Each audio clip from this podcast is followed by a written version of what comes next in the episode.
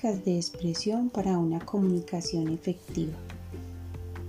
¿Alguna vez has pensado de qué manera te relacionas con las otras personas?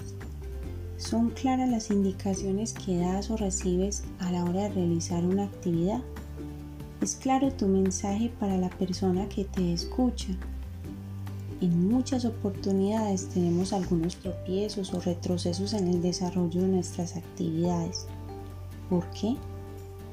Porque no logramos comunicarnos de forma adecuada.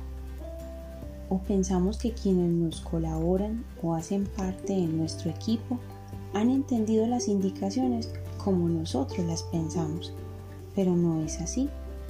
Es por esto que debemos tratar siempre que la comunicación fluya sin dificultad y pueda ser comprendida con claridad la primera vez que se lee o se escucha.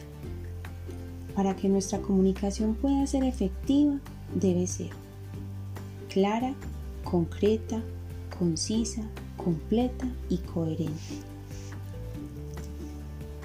clara, que sea fácilmente comprendida por todas las personas a las que va dirigido mi mensaje. Concreta, que se enfoque de forma directa al punto central que se quiere comunicar. Concisa, que sea resumida y que no se extienda mucho.